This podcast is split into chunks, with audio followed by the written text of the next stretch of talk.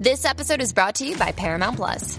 Get in, loser! Mean Girls is now streaming on Paramount Plus. Join Katie Heron as she meets the plastics and Tina Fey's new twist on the modern classic. Get ready for more of the rumors, backstabbing, and jokes you loved from the original movie with some fetch surprises. Rated PG 13. Wear pink and head to ParamountPlus.com to try it free.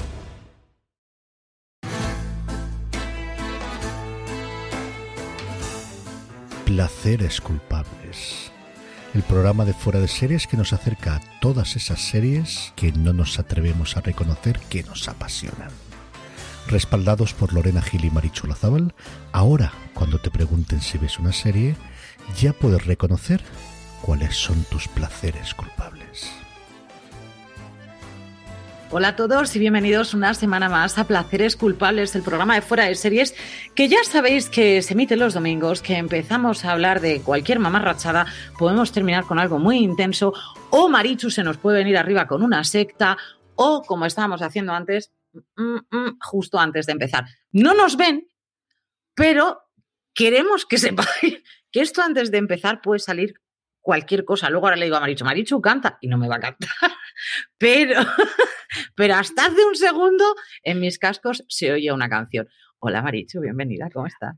Hola, antes de que me olvide, Fede Ratas, la serie de Nexium eh, no está en Netflix, sino en Starplay, que me lo avisó una, una oyente. Y es verdad, Starplay, efectivamente. ¿Y qué tal? ¿Te lo has vuelto a revisionar? Que yo digo, te veo que eres capaz. No porque no he tenido tiempo, pero no creas que no estoy ahí. Que esto no pasará. ¿Qué has estado viendo esta semana, Marichu? Pues he visto muchas cosas. He visto en La Ciénaga, eh, he vuelto a ver la primera temporada porque me acordaba de muy poco. Me puse el último capítulo de la primera y no me acordaba de nada. Son solo cinco episodios, recomendadísima. Estoy viendo la segunda ahora. He visto el True Crime de Elise Matsunaga, completamente prescindible, es el True Crime de esta semana de Netflix. He seguido con Mythic Quest, he seguido con Los Simpson. Eh, he seguido con Young Royals, me he acabado Prodigal Son. Esta semana he visto un montón de cosas. He visto los últimos tres episodios del documental del Tarrat, de los primeros 30, muy recomendable. Y he seguido con Mujeres Desesperadas, que me la estoy viendo así en momentos tontitos a la noche. Cuando no tengo sueño, me pongo Mujeres Desesperadas. Pero mi gran pregunta es, esa serie que estábamos esperando, que tú la estabas esperando como agua de mayo, de unos príncipes y unas princesas o no sí, sé qué. de Royals, eh, Jóvenes Altezas. Jóvenes Está, Altezas. está muy guay, pero... O sea, no que la has visto. Sí, Venga. sí, no me la he acabado, pero sí, sí, estoy con ella.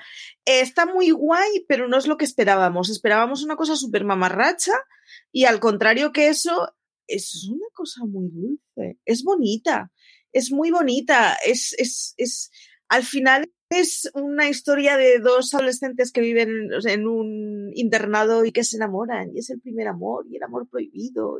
Es muy cookie, pero es más con amor Víctor que, que la mamarrachada de Go- Gossip que estábamos esperando. El tráiler yo creo que es un poco timo. Y eh, hay una cosa que me ha enfadado bastante y es que un dato que te dan en la sinopsis eh, no ocurre hasta la mitad de temporada, que es como, hombre, no me cuentes cosas de la mitad de la temporada la sinopsis, está feo. Pero salvo ese par de detallitos, a mí me parece que es muy cookie. Lo que pasa que no es lo que esperábamos. Entonces, si no es mamarracha y es cookie, o sea, no me has vendido nada, Marichu. No. Ah, que es, muy bonita, pero claro, claro, claro. A mí el, el primer episodio me descolocó porque yo estaba esperando a ver dónde viene el salseo, dónde viene el salseo. La primera escena es en plan, uh, sí, venimos a hacer la destrucción. Y a partir de ahí, claro, es que la primera escena es como un capullo eh, rico eh, que pasa de la vida, eh, metido en discotecas y haciendo el malote. Y luego ves la segunda escena y es como, pero si este niño es muy tierno. Es un buen chico, es un pobre buen chico al que le ha tocado vivir en una familia real y entonces te da pena porque le ha tocado vivir en un entorno pues que es muy opresivo con, con un joven que quiere tener vida normal. ¿Es princesa Pero- por sorpresa?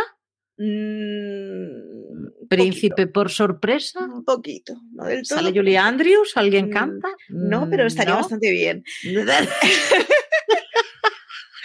No, pero se me ha hecho, se me ha hecho muy, muy, muy raro. Lo que pasa es que está guay, está guay, pero no es lo que nos han vendido. Entonces, es bonita, es muy bonita, pero claro, yo quería algo destroyer mamarracho y no es lo que me he encontrado. No tenemos Destroyer mamarracho. Yo esta semana, Marichu, mm, he seguido con MASH. Eh, MASH son muchas temporadas. Yo no la he visto una vez, la habré visto a lo mejor como cinco seis veces, siete, una cosa así. Es una serie bastante, bastante larga.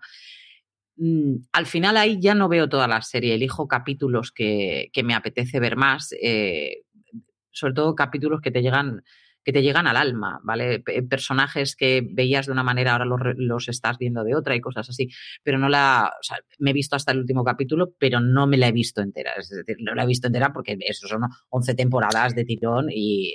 Que iba a decir, porque ni, si, ni, siquiera tú puedes en una semana, es una cuestión de, de espacio-tiempo. Espacio-tiempo, y ya has visto mis horas de, de, alzarme en la mañana, o sea, pero aún así es demasiado. Lo que sí que he visto de nuevo, y me los he tragado todos, y los empecé antes de ayer, eh, son los especiales de Kevin Hart.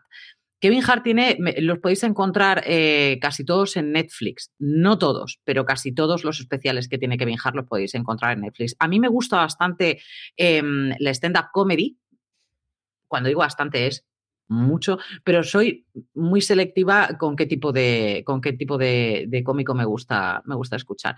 Kevin Hart se lo pasa tan bien encima de un escenario que es, no puedes evitar reírte y además como se ríe de él mismo, de la familia, la manera que tiene de ver la vida. Y luego mm, es un tío con una ética de trabajo brutal por lo que dice todo el mundo, ¿no? Pero tiene una manera de ver la vida muy, muy particular. También es cierto que lleva gente conocida al, al, entre el público en algunos de los especiales y es una pasada poder ver a, a, a Shaquille O'Neal. Es decir, se, se, trae gente que. Y, y, luego los. Vamos, le suelta bromas y se queda tan a gusto y se ríe de ellos. Entonces, a mí Kevin Hart me gusta mucho haciendo stand-up comedy y me los he tragado a todos. Estoy en el último capítulo de Good Girls. No puedo, ¿eh, Marichu? Mm, no, no me gusta que se acabe esta serie, lo estoy pasando francamente mal. Me he quedado a mitad me he quedado a mitad del último capítulo por venir aquí a grabar. O sea, así de claro. Ya, eh, yo ya estaba en plan, o sea, no sé qué va a pasar, pero lo estoy llevando francamente. sé lo que quiero que pase, son dos cosas totalmente distintas.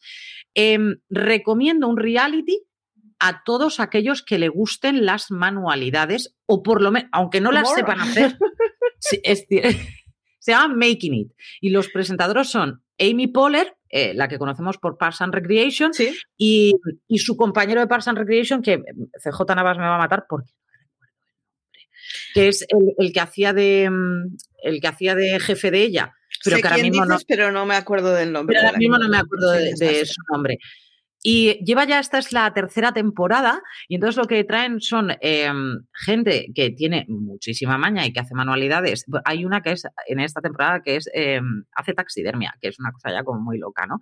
Y trabaja en museos y cosas muy, muy ¿Taxidermia se considera manualidad? Pues para lo que luego ella hace, es decir, esto es una de las habilidades que ella tiene, pero ella lo que hace ahora son manualidades, una de las cosas que hace, pero trabaja en un museo. O sea, Empezó con. Taxinova y...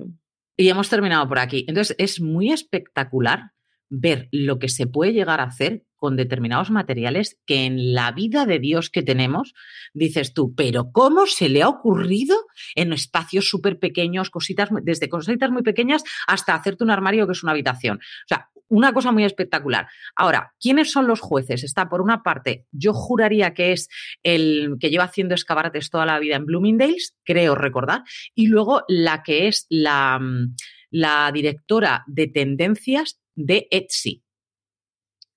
Es decir, que lo tienen bien montado. Y todo eso esto está como en un granero y están ellos dos muy sonados de la cabeza presentando el programa francamente chulo. Yo ya voy por la tercera temporada, lo, las otras dos las he visto al día, pero en esta tercera temporada están haciendo cosas muy, muy, muy chulas. Mira el chat. He visto que me ponen, matarte no te voy a matar, pero que no te acuerdes de Nico Ferman es correcto. CJ Navas. Tal cual, pero muy bien que me trolees por aquí. es que no me acuerdo, es que él es súper fan de Nick Offerman y yo también, pero que no, que totalmente se me ha oído de. Pero ¿cómo me voy a acordar del nombre? Amy Poehler sí, porque además he visto de Netflix Moxie. Moxie es una película setentera, podríamos llamarla, de la revolución feminista. Ella hace de una madre con que el padre está más bien desaparecido, el marido está más bien desaparecido, tiene una hija adolescente, va al instituto. Entonces, la hija, que es una chica súper introvertida, entra en plena revolución viendo las diferencias tan grandes que hay entre hombres y mujeres. Entonces, mm, bien sin pasarse, pero tiene su ternura la, película. Está dirigida por Amy Pole, por eso la, he traído. Y esas cositas he visto, también he visto Evil. Cada vez que veo lo de que va a pasar la semana siguiente, le cojo un pie a CJ. Porque a mí lo de la mano esa del monstruo, que es un monstruo, pero mm, la mano esa que Pero la mano esa, esa mano, repeluco, Marichu, repeluco. ¿Qué hemos estado viendo en redes? Cuéntame alguna. Porque yo tengo ganas de ridiculizar. Em, eh, hemos, eh, a ver, hemos decidido que Megan Fox va a ser nuestra enemiga número uno. Ella no lo sabe, si lo supiera le importaría y le tiraría de un pie, porque a fin de cuentas es normal, somos dos mindundis diciendo, oh, Megan Fox, injusticia. Pero Megan Fox ha salido chuleando de que ella es más mayor en su relación, cuando es más mayor tres años, que, a ver, Cumplida cierta edad, tres años no son diferencia. Yo entiendo que si eres una niña de 10 años no te líes con el compañero de la escuela de 13. Esto lo entiendo. Correcto. Pero cuando uno tiene más de cierta edad, entre 40 y 43 no hay mucha diferencia. Entonces ha salido diciendo así, uh, uh, yo soy la mujer mayor en mi relación y por lo que fuera, eh, Lorena. No lo ha hecho bien. No, Lorena, por lo que fuera, se ha acordado de la noticia en la que Sharon Stone dice que está con un rapero y que el señor cantante, que por cierto sigue la, moda esta de ponerse cosas en los dientes de coloriches, que me parece horrorosa, 38 em, años más joven. Eso sí es una diferencia de edad. 38 Eso es saber hacerlo bien. ¿Por qué? Porque Sharon Stone es una señora. Una señora. Y entonces, ¿qué ha dicho? ¿Qué pasa? Es que es muy Sharon Stone. Puedo hacer. Yo tengo que reconocer. Si básico, ya puedo hacer lo que sea. Yo tengo, ah, yo tengo que reconocer que lo que pasa es que es Sharon Stone y Sharon Stone es la puta ama y entonces eh, me da igual lo que haga en la vida porque me parece. Le permitimos todo. Claro. Pero igual 38 años, eh, así como de 40 a 43 no hay diferencia, 38 años, no lo sé, tío, no lo sé. Eh. Marichu, piénsalo, lo mal que se lo tiene que estar pasando ella. Que sí, que sí. Y bueno, y él, porque está con Sharon Stone. Vamos a ver. O sea, en tu vida te has encontrado con un bocado semejante. Desengañémonos. Claro, pero la edad es la edad, es decir, las cosas se caen porque la gravedad existe. Y aunque Sharon Stone, pueda ser una diosa del Olimpo, todo, o sea, no, no, es, es ley. No, no, no. Sharon Stone no, no cuenta en las leyes normales de la física, no se aplica la termodinámica. Iba, a decir una locura que te la diré después del programa, recuérdamelo, porque te iba a decir, Jamia, hay algunas cosas que nuevas, nuevas no las puede tener. Estamos, claro, hombre, se puede haber operado, pero nuevas, nuevas no las puede tener. Ahora, eso es saber hacerlo bien, es decir, tú quieres estar con un mozo, con un mozo. Yo también lo he hecho mal, yo también me llevo tres años con CJ Navas. Eh, no lo aparenta, ¿a que no? Yo. Tendrías que decir. Dios, ¿qué me estás contando? Soy mayor que él, pero no 38 años. Eh, Yo reconozco que me, genera un poco isus y es que 38 años, a ver, Sharon Stone, ¿cuántos tiene? 64, creo. Bueno, es que son 26 lo que tiene el otro. Es que si fuera una chiquilla de 26 con alguien 38 años mayor, eh, me estaría pareciendo un poco creepy. Mm, ese es el mecanismo que, hago. Pero a le permitimos estas cosas. Pero claro, es, que Sharon Stone, es que claro, ahí, es donde se me, se me, invalida absolutamente todo. Y es que Sharon Stone, eh, claro. En fin. Mm. Realmente la noticia la traemos por el hecho de meternos con Megan Fox. Básicamente. encima es como, a ver, cuidado, que me llevo tres años. Y no sale Sharon Stone diciendo, a ver, cuidado, que me llevo treinta y tantos. ¿Qué me estás contando tú a mí? Pollito, que eres un pollito. Megan Fox, que lo has pasado con un artículo, por cierto, de la noticia, en donde el novio lleva unas uñas imposibles, muy. Correcto. Y ella está extremadamente bonita. También voy a decir, yo creo que a Megan Fox le tengo un poco de manía porque es demasiado guapa para ser mortal. También te lo digo. parece una pin-up, es, espectacular, es una chica guapísima.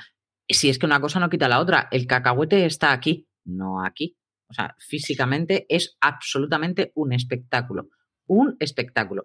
La que ha querido dar un espectáculo ha sido Katie Holmes. La conocemos por haber sido la mujer de Tom Cruise, pero sobre todo la conocemos que era una, una, mocholilla en Dawson Crece.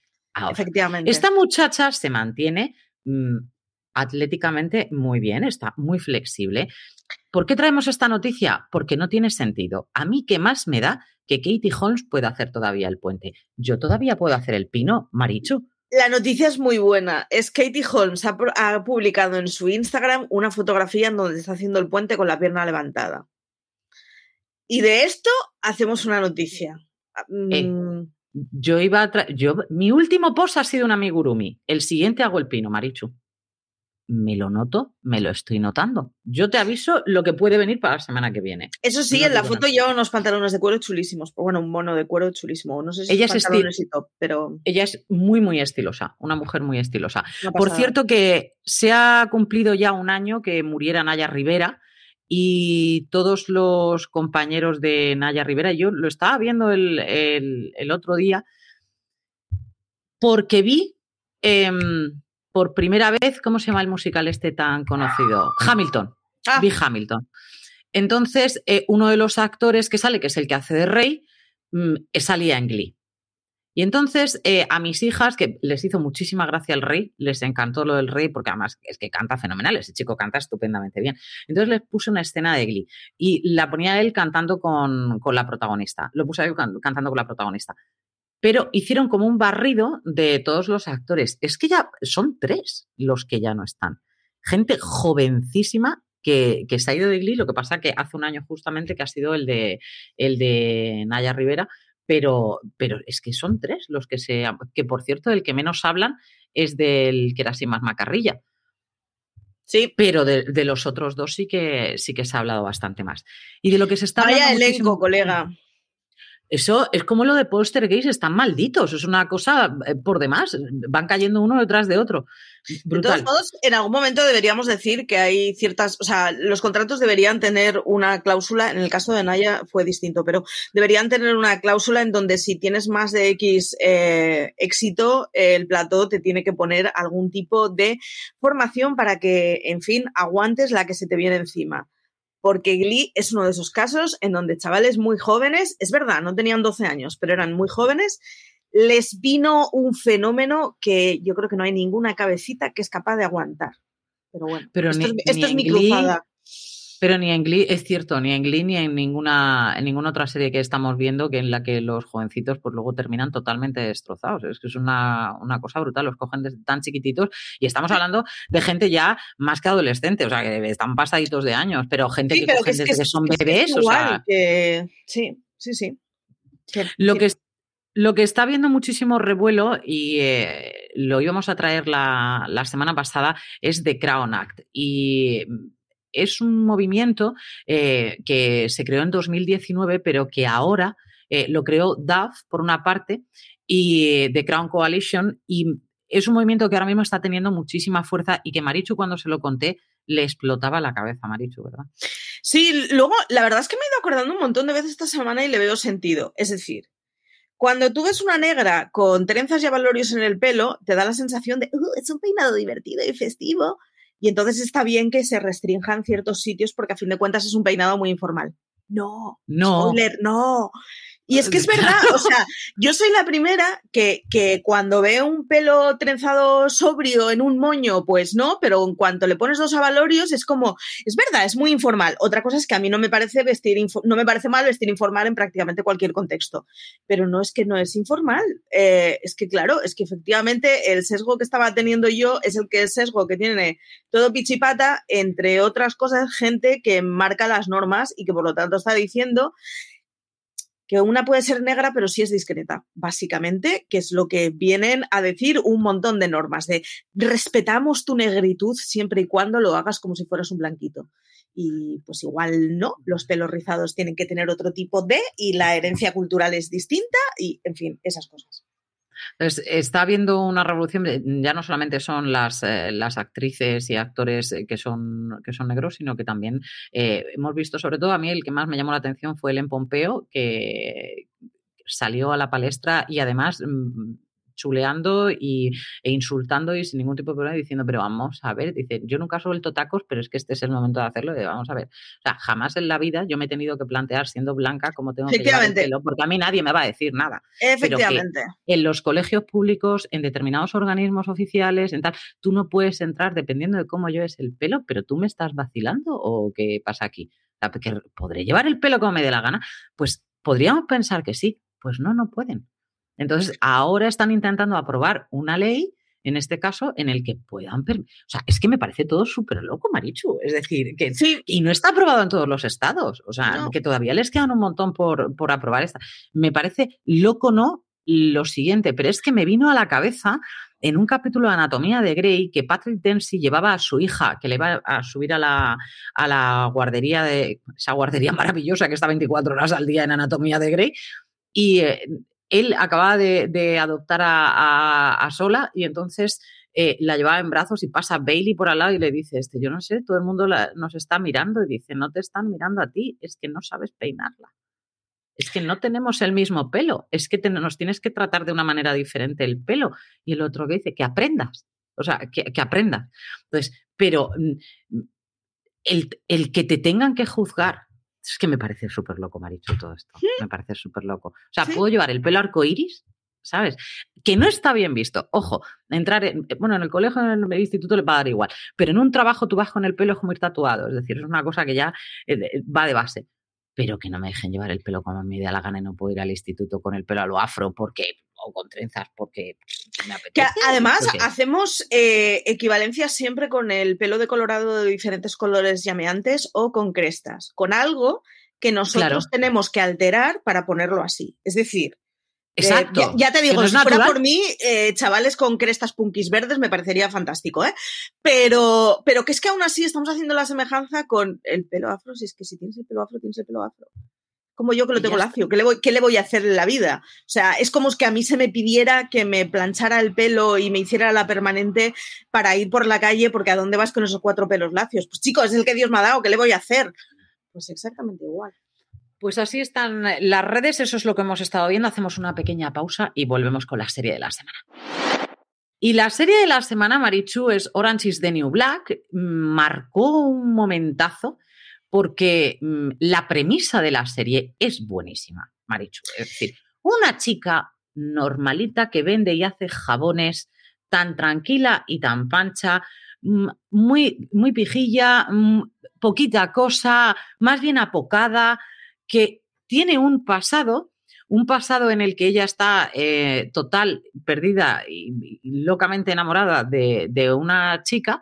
Lo cual es normal porque lo la cual chica es normal. Está fan era mi siguiente lo lógico, o sea, porque esa señora es una absoluta pasada, entonces se queda súper prendada de ella y en aquella época sí que hizo el loco. ¿Qué pasa? Pues que ahora mm, las autoridades la cogen y la meten de repente, prometida además, la meten en la cárcel. Tú que estás acostumbrada a tu día a día, un día a día normal y corriente, además más bien como sin, sin mucha sin mucha gracia, porque lo que vemos de la vida de ella es que es más bien sosita, planita, o sea, una cosa normal. Y de repente te meten en la cárcel con una pandilla de locas absolutas que están algunas condenadas de ahí ya más años que Dios, otras que hasta que salgan ya veremos y otras que van a salir dentro de poco pero que la vuelven a echar para atrás, que te, que te juegas la vida y que te tienes que hacer la dura.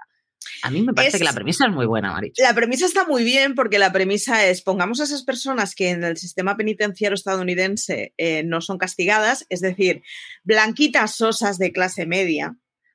Claro. Podría, o sea, podría ser. Que no han matado ni nada que básicamente el sistema judicial está a su favor y entonces suelen ser de esas que no, de esos sectores sociales que prácticamente no están en las cárceles y le metemos en una cárcel de mujeres en donde la gente no es de clase media y la mayoría de ellas o están racializadas o tienen además eh, ciertas condiciones que las hacen ser especialmente jugosas para el sistema, como pueden ser pues algún tipo de problema psiquiátrico, eh, algún tipo de orientación que no sea cis heteronormativa, Y entonces, eh, claro, a mí lo que me acercó de entrada, reconozco que era ponga, póngase a una rubia de medio pelo en medio de una cárcel estadounidense. A mí fue lo que me tentó y fue con lo que yo empecé la serie de, oh Dios mío, nos vamos a divertir muchísimo. Lo que pasa es que la serie es muy guay, porque pasado el primer episodio en donde te explica que efectivamente las niñas rubitas blanquitas de clase media no acaban con ese tipo de penas normalmente en Estados Unidos, eh, te empiezan a explicar cómo funciona una cárcel de mujeres, que es una cosa que yo no era consciente hasta ahora Sis de New Black, que yo creo que no había visto una cárcel de mujeres en mi vida, Julio. Es que mm, no es una cosa, fíjate que hemos visto películas, series de... Todas, yo, o sea, yo de cárceles todas. De cárceles, eh, eh, desde la fuga de Alcatraz hasta el día de hoy nos hemos tragado lo que, lo que no está escrito. Pero cárceles de mujeres, muy poquito hemos llegado a, saber de ellas. Sí que es cierto que es que además Onachis de New Black nos trae unos personajes tan excesivamente marcados tan excesivamente, porque no hay ninguno que te pase desapercibido, porque nos vamos a encontrar a otras blancas también, pero otras blancas con unos, o sea, con unos pasados, unas, unas, cosas totalmente contrarias a los que entra esta chica. O sea, es que no tiene nada que ver con, con la población con la que se está mezclando, exceptuando con una eh, que ahora mismo no me acuerdo que es la más delgadita de todas que hemos visto también en The Handmaid's Tale, que es la que viene de un pasado también, de hecho, mejor que el de ella, y que se ha encontrado en, estas, en esta tesitura. Pero nos vamos a encontrar personajes absoluta y totalmente maravillosos con unas escenas que se te caen las calandracas al suelo. O sea, a la que le coges manía, la odias a muerte. El, tema además es ¡Oh! que consigue una cosa que está muy bien y es que todos los personajes están caricaturizados. Es decir, la blanca rubita de clase media no podría ser más blanca rubita de clase media. Con lo cual, la mujer del mafioso ruso que lleva la cocina es su propia caricatura. Son muy divertidas. Y entonces, en el primer momento, lo que tienes es que es una serie muy divertida porque la loca está muy loca, la transgénero es muy transgénero, y esto funciona con absolutamente todos los prototipos que te muestra. Pero pasados los cinco primeros minutos en donde nos vamos a reír de la loca porque está loca, resulta que la loca es una actriz del copón de la baraja, que tiene un papel del copón de la baraja, que tiene una historia con un mogollón de chicha para contarte. Entonces, es una serie que no se gasta fácilmente, porque pasados los primeros episodios en donde, ay, qué gracioso, me ponen a una católica que descubre el lesbianismo porque alguna necesidad sexual tiene que tener en la cárcel. Lo que te explican fuera de eso es mucho más interesante que el prototipo caricaturesco que has visto en los cinco primeros minutos. Y entonces, claro, empiezan a explicarte un montón, de, un montón de cosas del sistema social estadounidense y del sistema penitenciario estadounidense, como por ejemplo, una de las torturas habituales que se hace con los transgéneros es negarles sus tratamientos hormonales. Con lo cual, eh, aunque esa chavala siga sintiéndose chavala y siga siendo mujer, eh, su cuerpo está empezando a decirle que mm, bueno, pues le crece la barba. Entonces empiezas a tener un problema de una mujer en una cárcel en donde está completamente incómoda y donde, francamente, negarle el tratamiento hormonal a una transgénero debería ser, mm, o sea, debería estar contado como tortura y punto pelota. Y ese equivalente pasa con todos los personajes, en donde se van encontrando que, están encerrados en sus propias caricaturas, que sus vidas tienen muchas más cosas, que al final son señoras, muchas de ellas que han llegado ahí porque el sistema es una mierda y que eh, estaba completamente viciado y estaba completamente, eh, o sea, ya podríamos haber predicho todas que había un porcentaje muy grande de ese sector social que abre, iba a acabar en la cárcel. Está muy bien explicada, está muy bien explicada la relación con los guardas, está muy bien explicada prácticamente todo. Es, bueno, a mí las, las series carcelarias estadounidenses, el sistema penitenciario estadounidense, me parece maravilloso para hacer series y películas porque es un sistema completamente pervertido. Pero claro, cuando te ponen a hacer una cárcel de mujeres que no estás acostumbrado a ver y que ahora nosotros estamos muy acostumbrados gracias a Vis a Vis, pero que cuando empezó Orange is the New Black, ya te digo, yo era lo único que había visto de cárceles femeninas, está muy chula y además es muy divertida. Es divertida, pero también tiene unos momentos tragiquísimos. Sí, desde sí, sí, Mi punto, desde mi punto de vista. Yo no sé tú, ¿cuál es el personaje favorito tuyo de Orange is the New Black? Yo, tengo eh, no, lo, no, lo, puedo evitar, la lesbiana católica. Eh, es, es, es, bueno, y la cocinera rusa, pero es que la, o sea, la, en general las mujeres de mafiosos rusos es un, es un tópico que a mí me gusta siempre. Pero la, la católica eh, lesbiana es muy divertido porque es una, o sea, es una Antoñita la fantástica. Es una niña súper menudita que ella se autoconvence de que está con un señor, que ese señor pasa de ella olímpicamente, obviamente, porque ya pues, ha decidido que está mejor con una mujer que no esté en la cárcel y que le pueda limpiar los calcetines a diario. Y es una chavala que, que está al final como muy encerrada en qué es lo que me gustaría ser. A ella le gustaría ser una actriz de película y vivir la vida de una actriz de película, pero la vida le ha hecho, en fin, señora de clase pobre, en donde las cosas no le funcionan bien. Y ese personaje me parece súper tierno. No es la única, pero a mí reconozco que es, o sea, cada vez que sales que le abrazaría. Mm, es muy, claro, tú te has ido por un personaje muy achuchable. Sí. Yo me voy a un personaje que podríamos hablar, por ejemplo, de, Uso Aduba, que además ha llevado más premios que, nadie, la Verne Cox también, o nuestro ídolo en este caso, que sería Laura Prepón, que la conocemos desde aquellos, aquellos maravillosos 70 y tal. Pero realmente a mí el personaje que me, que me cautivó desde el primer momento fue el de Natasha Lyon, que es Nicky Nichols. Nicky Nichols a mí... Era muy bueno. ese personaje me volvía loco porque la capacidad que ella tiene de ser dura, pero intentar mantener su postura y sus creencias ante, ante todo, pero que sabe que tiene que ser, sabe que tiene que ser dura y hay momentos en los que se vende al diablo si hace falta, mm, con tal de salvar gente, con tal de salvarse a ella misma, con lo, con lo que sea. Pero em, es ese tipo de coraza que a mí me gusta tantísimo. Natasha León, por cierto, es la señora que luego protagonizó Muñeca Rusa.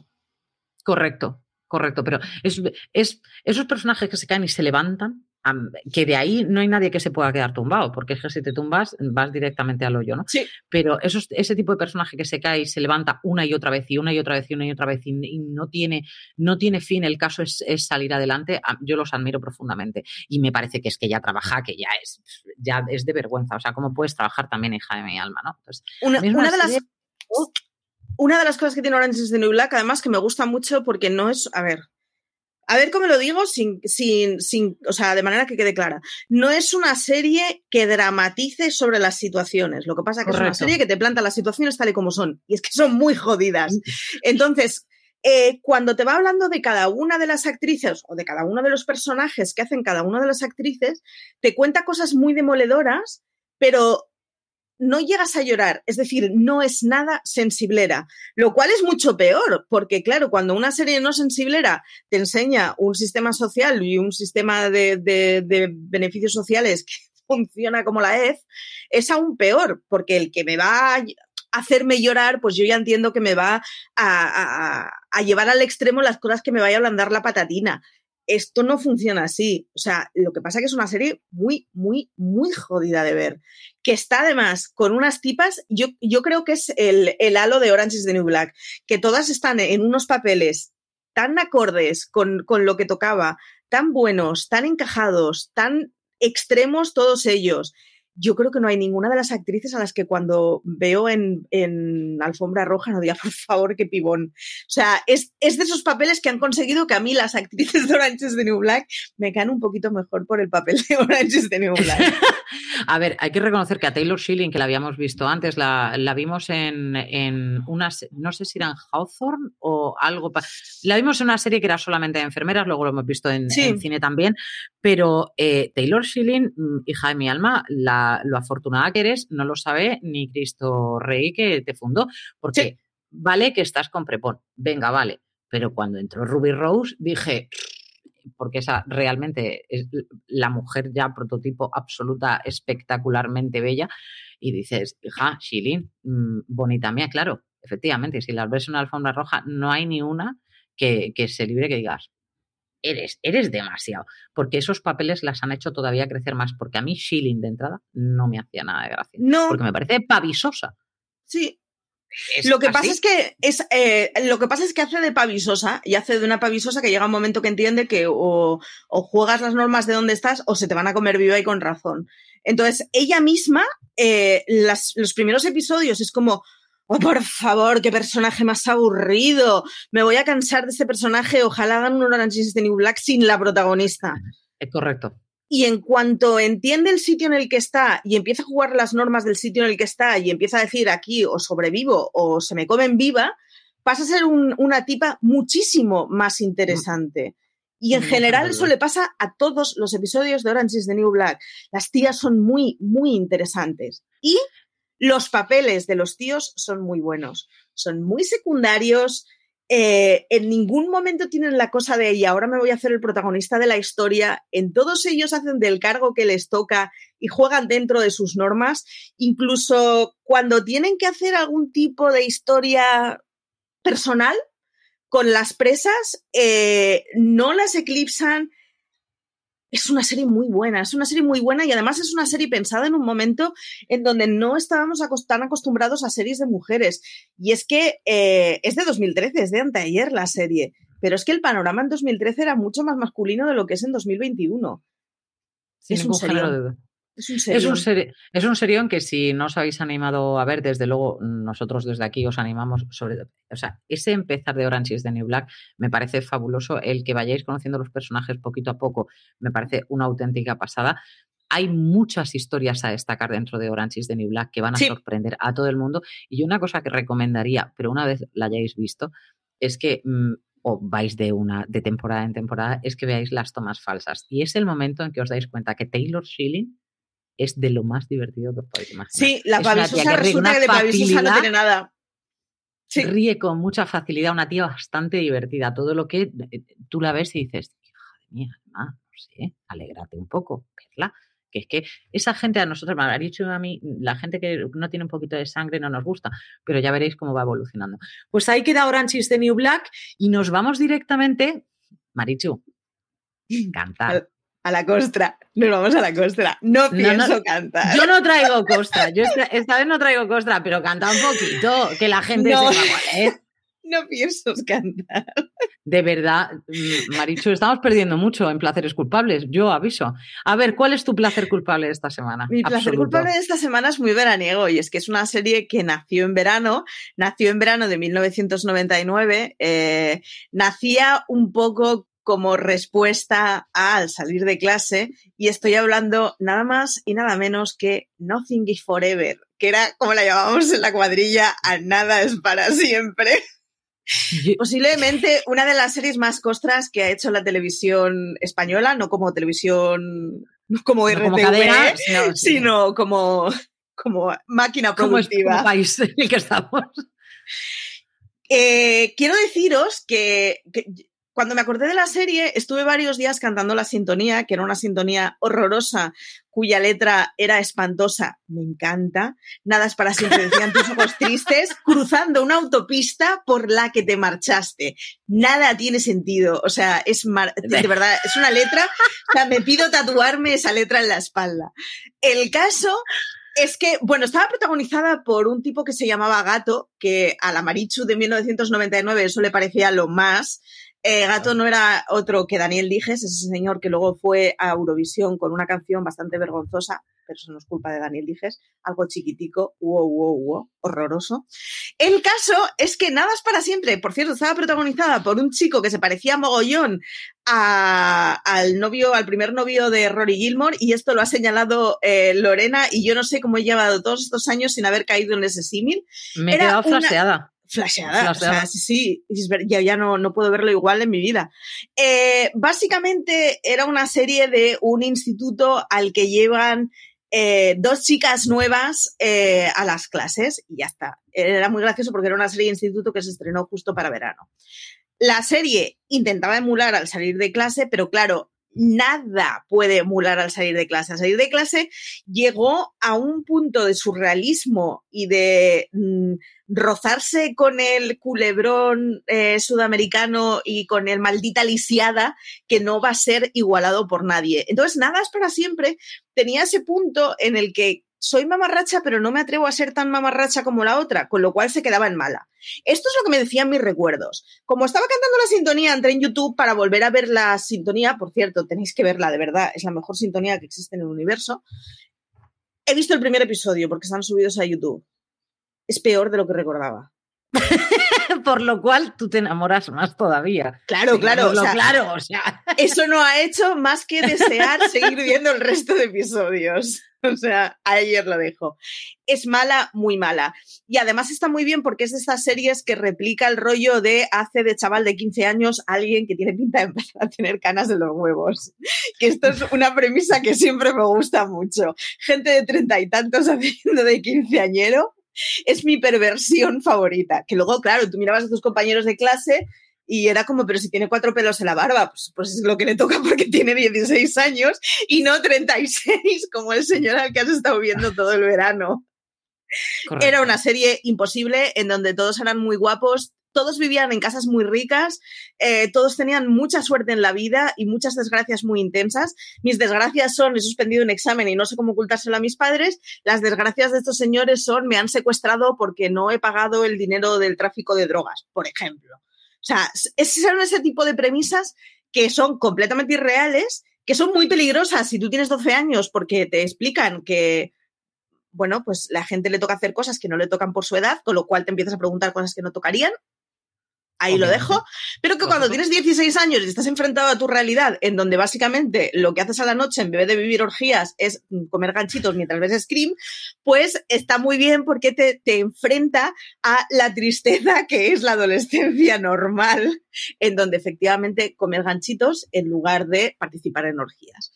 Tu marido adolescente estaba totalmente frustrada. No, mi, no, mi marido adolescente. Era como, ¿dónde están esas orgías? Yo no las conozco. No, no, porque, o sea, a ver, yo no era especialmente despierta. Entonces, ni siquiera llegaba al paralelismo ese de, ¡Oh, podrían ser orgías. No, no, era simplemente existen vidas, o sea. ¿Existen yo ya, tenía asumido que mi vida era comprar una bolsa de rufles al jamón y ponerme en, las escaleras de la iglesia a comer patatas. Y es literalmente lo que hacía yo de chavala. Maricho, si ya te vas directamente a las escaleras de la iglesia, allí, allí, a lo mejor no encontramos la movida, ¿sabes? Literalmente es lo que yo hacía de chavala. No me gustaban las discotecas, así que eh, mm, hasta que empecé a salir de bares, que entonces a la noche salía de bares y a la tarde seguía comiendo patatas al jamón en las escaleras de la discoteca, esto, o sea, en las escaleras de la iglesia. Tranquilamente. Sí, mi vida, mi vida, adolescente definitivamente no se parecía para nada a las series adolescentes con las que me crié. Pero tu, pero tu vida adolescente fue mejor después de ver Nada es para siempre. Totalmente. Además, nos enganchó mucho y fue bastante maravilloso porque nos pilló ya con una edad que reconocíamos que eso que nos estaba enganchando era muy malo. Y esto es, eh, fue de las primeras series que yo disfruté como, menuda porquería estoy viendo, qué placer. Qué bien. Entonces, sí, entonces acepté con total naturalidad que mi vida fuera paralizada por eso. De hecho, yo me acuerdo que la hacían en verano porque estuve todo el verano escaqueándome de la hora del chiquiteo del mediodía de salir con mis padres para poder ir a ver a casa Nada es para siempre. Así que ese fue mi verano. O sea. Un placer culpable absoluto y total, Marichu. Total, total. De, placer culpable de base. Yo no traigo un placer culpable como podría ser el tuyo de base en ese sentido, ¿no? Yo traigo una serie que para mí la he visto varias veces ¿eh? y para mí es una de las series de un procedimental que me deja siempre con la boca abierta, que es el caso de The Closer. A ver, es que ya está Kyra Sedgwick. A partir de ahí, lo que haga esa señora, podrías pensar que todo lo ha hecho bien, ¿no? Porque este, os he dicho que he visto Call, Your Mother y eso es malo, mamarracho, pero lo he visto porque sale Kyra Sedgwick. Creo que la han cancelado bien, es de las pocas veces que puedo decir bien cancelada, o sea, horrorosa. Ahora, Kyra Sedgwick aquí hace un papel espectacular en el que es una, una detective que la asignan al departamento de Major Crimes y mm, claro, una chica que viene del sur, que además ha tenido relación con el jefe, que mm, tiene una manera muy particular de trabajar, que los otros vienen acostumbrados a trabajar de otra manera totalmente opuesta y que no entienden que ella es especialista en cerrar casos. Eso es por lo que se llama de closer, porque ella no deja un caso abierto, es imposible, su cabeza no para de dar vueltas de cómo puede cerrar ese caso, esa tenacidad que tiene ella, esa eh, fuerza interior que tiene, pero al mismo, al mismo tiempo esa feminidad. Conocimos a sus padres más sureños imposible. Eh, a ella le falta ir como si fuera Escarlata O'Hara, pero a la escena de un crimen. Pero es que entra igual, siempre eso sí, con su mismo bolso, un bolso negro gigante. Yo tuve una época en la que me pasaba lo mismo, solamente llevaba el mismo bolso negro giga enorme y me decía muchas veces de J, pareces Kyra Sedgwick, porque no me pegaba, daba igual, o sea, era bolso negro que había todo, adiós, ¿no? Entonces, mm, que tiene una relación con su gato maravilloso, que cuando es gata le llama como un gato y cuando es gato lo llama como una gata, cosa que en mi casa también se hace. Entonces, mmm, Kaira, corazón, unos personajes, una serie tan coral, en el que ella destaca tanto, pero es una serie tan coral, tenemos gente tan, tan buena trabajando dentro de esa serie, que a mí me parece una absoluta barbaridad, que si, os gustan los procedimentales, que no hayáis visto The Closer. La pena de The Closer es que em, ella se va, la ascienden, y ya tenemos el spin-off que es Major Crimes. A ver, yo empecé a ver Major Crimes mm, porque seguían el resto de los personajes de The Closer. Así de buenos eran como para poder mantener esa serie en alza. Más aún, te ponen a una protagonista nueva en lugar de Kyra Sedgwick, a una mujer que ya viene de asuntos internos por lo que le hemos cogido manía a lo largo de todo The Closer. Vale. ¿Cómo la puedes llegar a amar tanto cuando acaba Major Crimes? Es espectacular el papel que hace, que es Mary McDonnell, que la, hemos visto en un, en un, montón de series, pero el papel que hace es brutal porque no pisa el de Kyra Sedgwick. Son dos personajes con dos talentos totalmente diferentes que van a seguir cerrando crímenes, pero que ella todavía conoce mejor el sistema.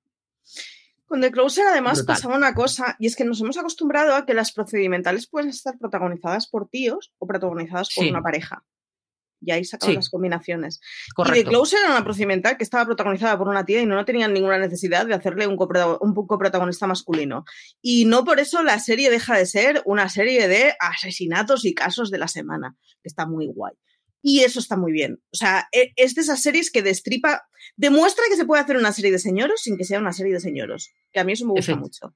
Efectivamente. Mm, eh, obviamente, solamente por el amor que le tengo, si tengo que elegir entre, entre The Closer o Major Crimes, por la, dulzura tan, tan maravillosa que, tiene Kyra Sedgwick, esa parte sureña que ella tiene, me quedaría con, me quedaría con Kyra Sedgwick. Pero a medida Mis padres son ultra fans de The Closer.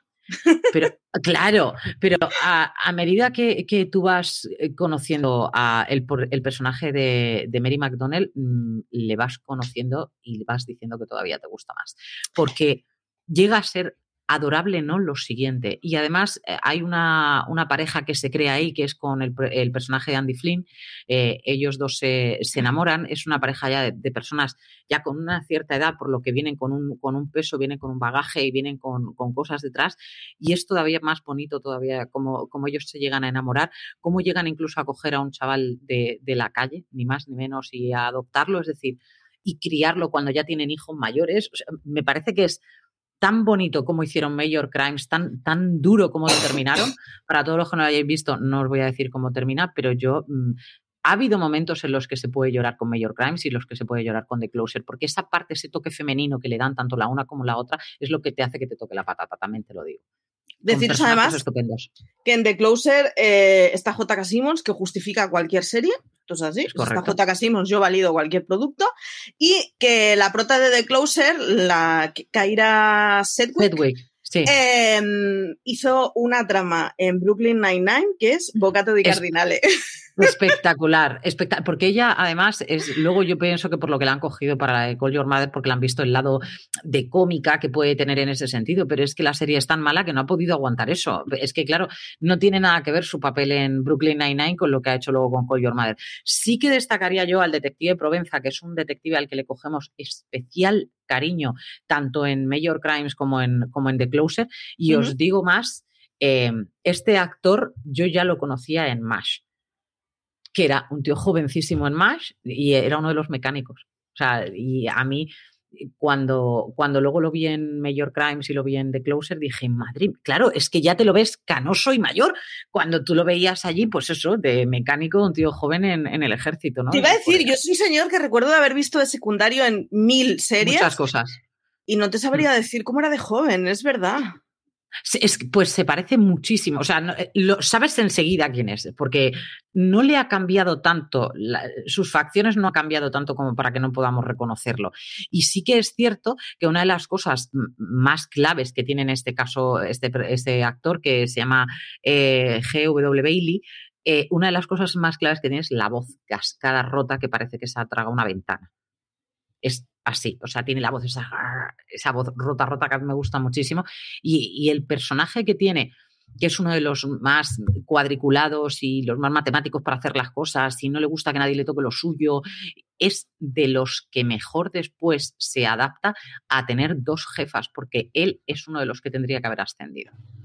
Y a mí me parece que lo hace francamente bien, cómo se llega a moldar a ellas y de hecho cómo viene a ser la espalda de ellas dos, tanto en un caso como, como en el otro. Así que yo recomendadísima Major Crimes y The Closer. Y tú, ese nada es para siempre. Y como nada es para siempre, nos tenemos que ir despidiendo, Marichu. Sí, no hemos hablado de Virgin River porque aún no hemos podido verla ninguna no de las dos, No nos ha dado la vida. Tenemos la temporada de Virgin River aquí en los labios, que nos la ha puesto ya Netflix. Eso así es mamarracho total. Prometo empezar a verla durante esta semana y, bueno, casi prometo. Porque, casi. Sí, porque es que el fin de semana que viene tengo actividad. Así Mm, que... Yo no, pero... A los que nos escucháis en directo, deciros que el viernes, o sea, la semana que viene no grabaremos en domingo, grabaremos posiblemente el lunes porque Marichu se va al Celsius, así que Marichu el domingo estará mmm, intentando mmm, abrir los ojitos y meter todos los libros en la maleta para venirse de vuelta a casa. Y eso, que nada, que me voy a, a, a, ver a muchos escritores y a hablar de muchos libros y a comprar muchos libros y a ver a mucha gente y a beber mucha sidra asturiana.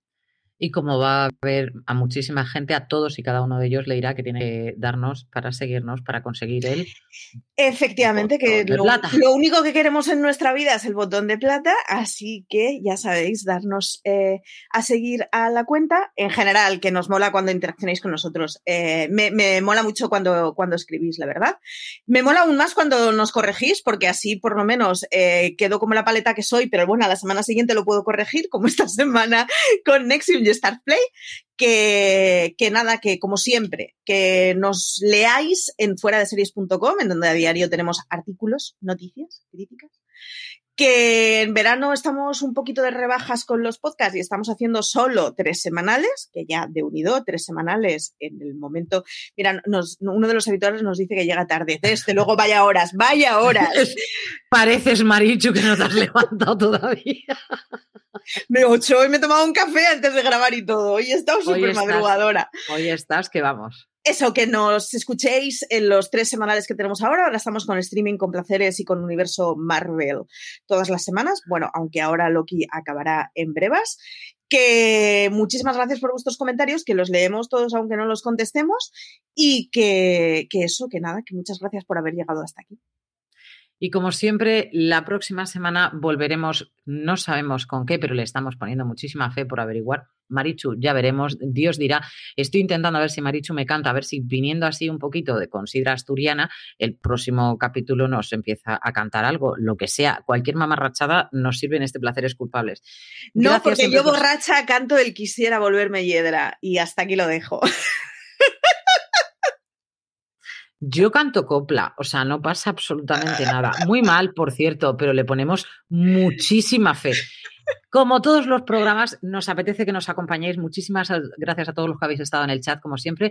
Yo me voy despidiendo porque sé que me va a caer la de Dios, porque se me ha olvidado Nico Ferman, CJ Navas, pórtate. Mi memoria no es lo que era, son los tres años que nos llevamos, querido. Como siempre, nos vemos la semana que viene. Gracias aquí en Placeres Cubanos. Gracias.